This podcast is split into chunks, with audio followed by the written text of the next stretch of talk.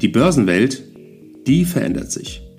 Anlegen am Kapitalmarkt, das bedeutet heute Hochleistungsrechner statt wild durcheinanderschreiende Händler. Anlagealgorithmen mit künstlicher Intelligenz hinterlegt und immer neue Finanzinstrumente. Mit dem Plutos Finanz Podcast wollen wir diese und viele weitere Finanzthemen aufgreifen und mehr Licht ins Dunkle bringen.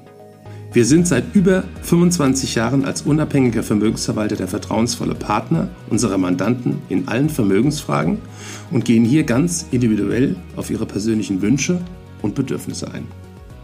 Wir freuen uns darauf, Sie als unseren Zuhörer zu haben und lassen Sie uns somit loslegen. Hallo und herzlich willkommen zurück beim Plutos Finanz Podcast. Mein Name ist Marius Becker und ich habe heute Stefan Sola aus Zürich zu Gast. Hallo Stefan. Hallo Marius. Wir sprechen heute über genau dein Thema, Stefan, und zwar Small Mid Cap Investments. Und der Bluetooth Schweiz Fund ist ja in Schweizer Small Mid Caps investiert.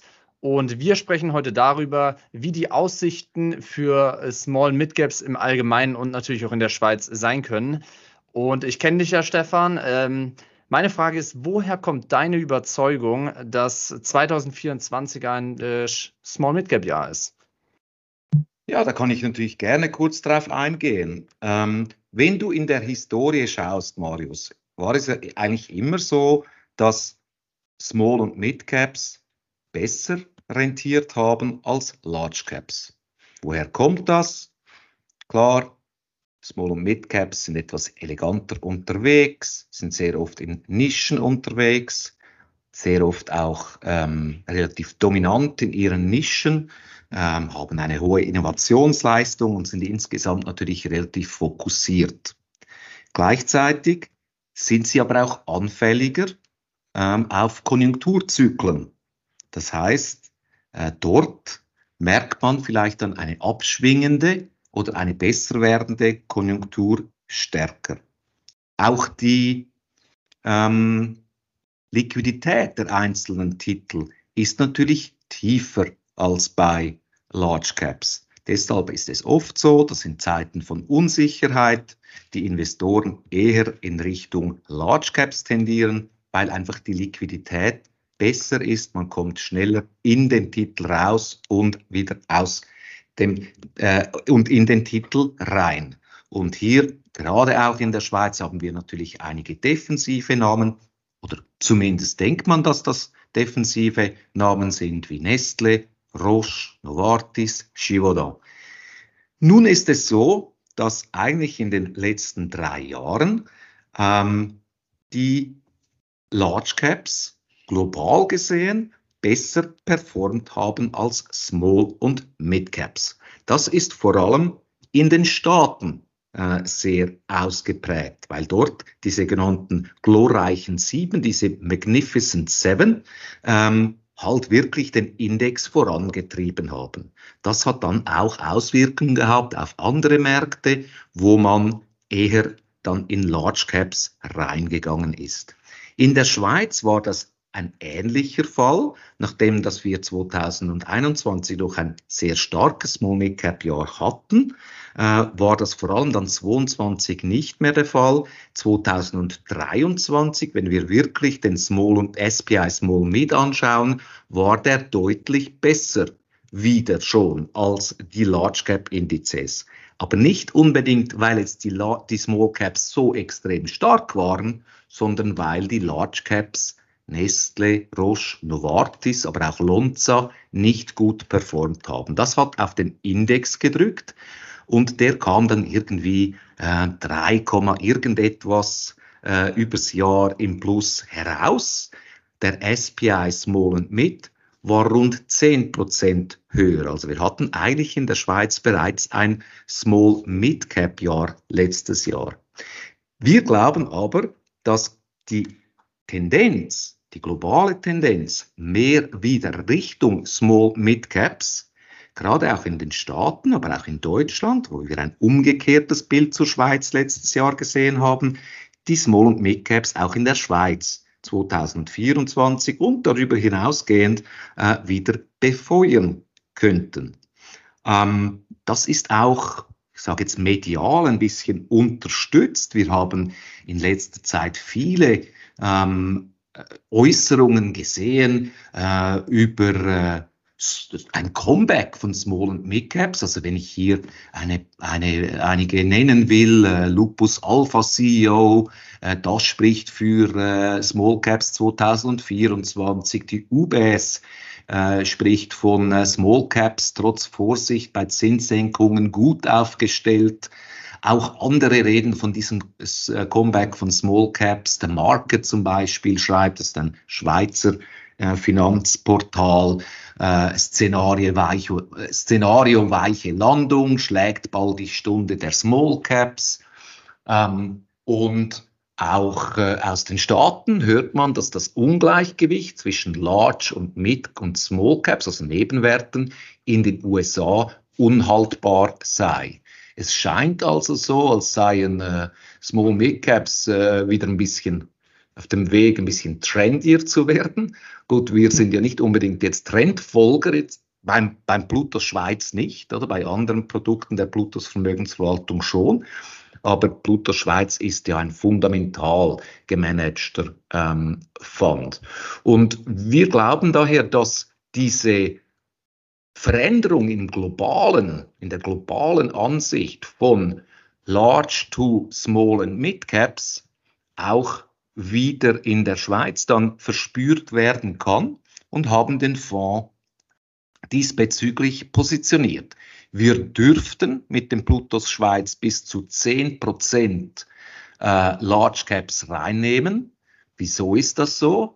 Weil es soll ja ein Small Mid Cap Fonds sein, das hat nur einen einzigen Grund. Wenn jetzt ein Unternehmen von, sage jetzt Mid Cap, in den Index, in den SMI, in den Large, Caps, in Large Cap Index kommt, ähm, müssten wir den ja, wenn wir keine Hürde eingebaut hätten, die wir Large Caps halten dürfen, sofort verkaufen.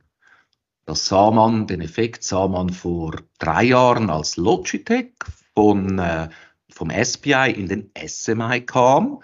Der Titel hat eigentlich eher darunter gelitten, weil viele Small- und Mid-Cap-Fonds dort investiert waren, den dann aber eigentlich nicht mehr halten hätten dürfen.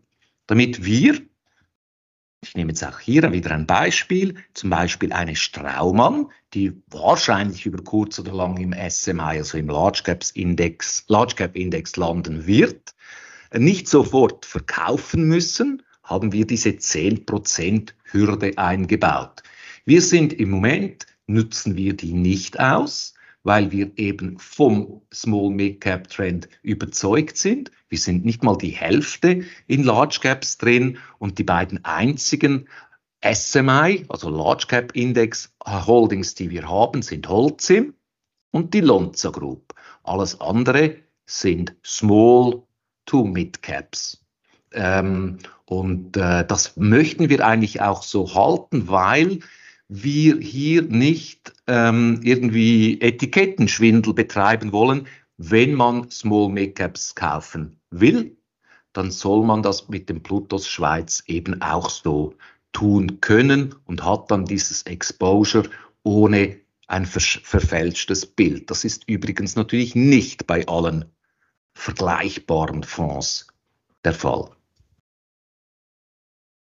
Sehr, sehr spannend. Und was könnte deiner Meinung nach jetzt ein Auslöser für eine Neubewertung in dem Bereich sein?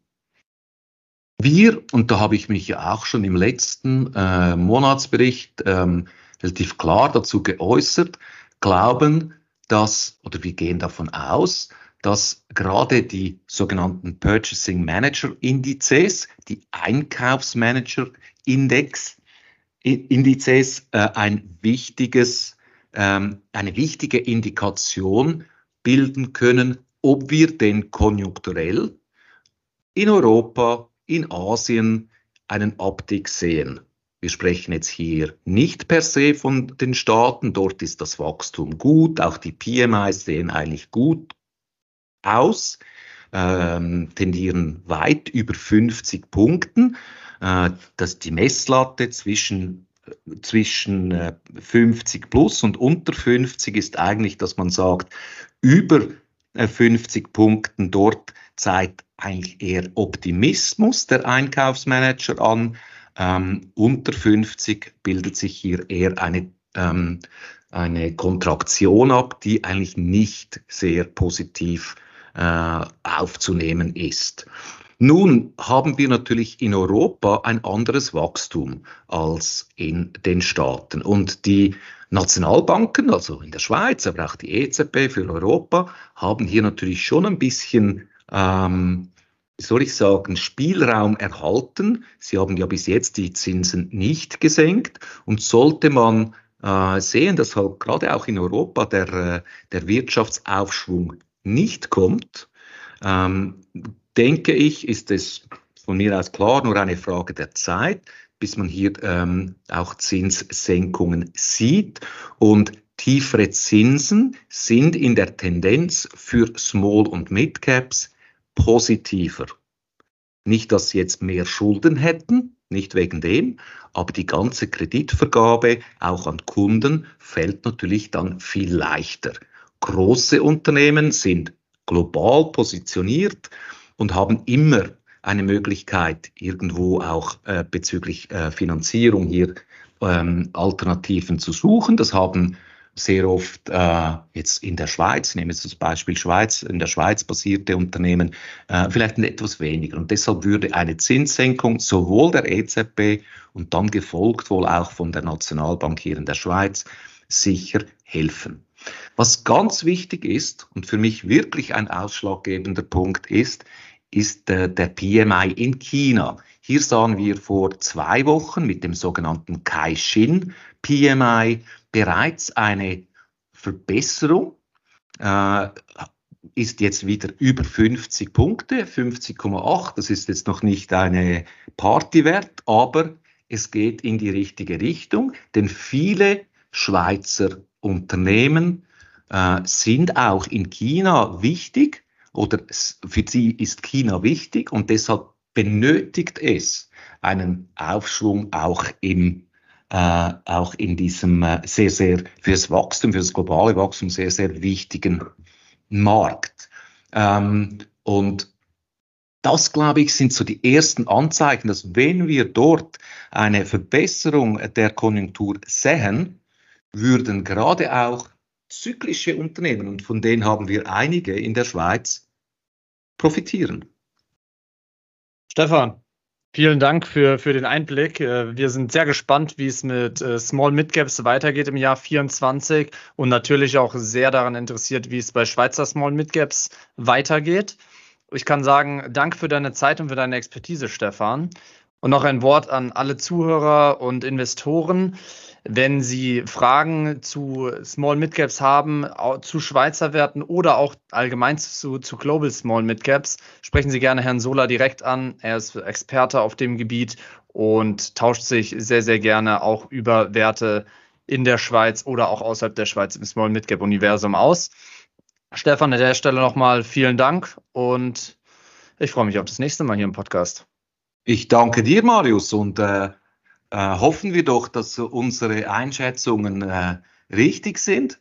Ähm, dann wird es äh, sicher auch ein äh, interessantes und rentables Jahr. Danke für Ihre Zeit und Anhören unseres Plutos Finanzpodcasts.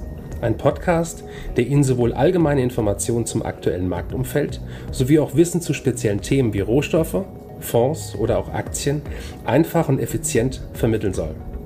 Wenn Ihnen der Podcast gefallen hat, dann hinterlassen Sie gerne eine Bewertung auf Apple Podcasts und folgen Sie dem Podcast auf Spotify. Teilen Sie ihn auch gerne auf Facebook, Twitter und LinkedIn und besuchen Sie uns auf plutos.de. Viel Spaß weiterhin und bis zum nächsten Mal, Ihr Plutos-Team.